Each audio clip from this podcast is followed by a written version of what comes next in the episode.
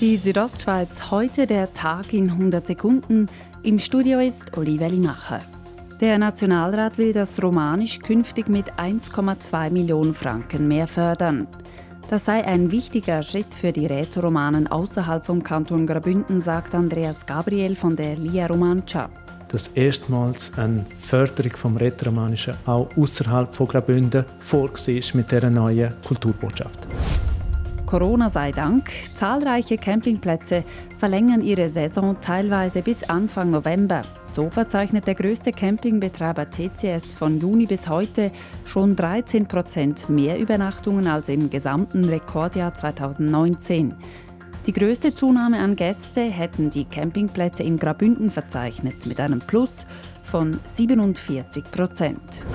Das Geschäft mit Carreisen ist dagegen wegen der Corona-Pandemie fast gänzlich eingebrochen. Im Vergleich zum Vorjahr seien es ganze 90 Prozent, schreibt der Schweizerische Nutzfahrzeugverband.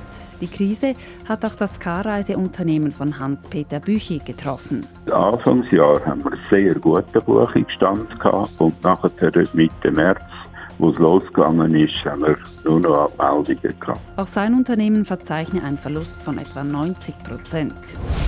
Selbstständige Werbende in der Schweiz, die wegen der Corona-Maßnahmen weniger Einkommen haben, sollen weiterhin Anspruch auf Erwerbsersatz haben. Das hat der Nationalrat beschlossen. Davon profitieren etwa Reisebüros oder die Eventbranche. Über die Verlängerung der Entschädigungen wird auch der Ständerat noch beraten. Die Südostschweiz heute der Tag in 100 Sekunden, auch als Podcast erhältlich.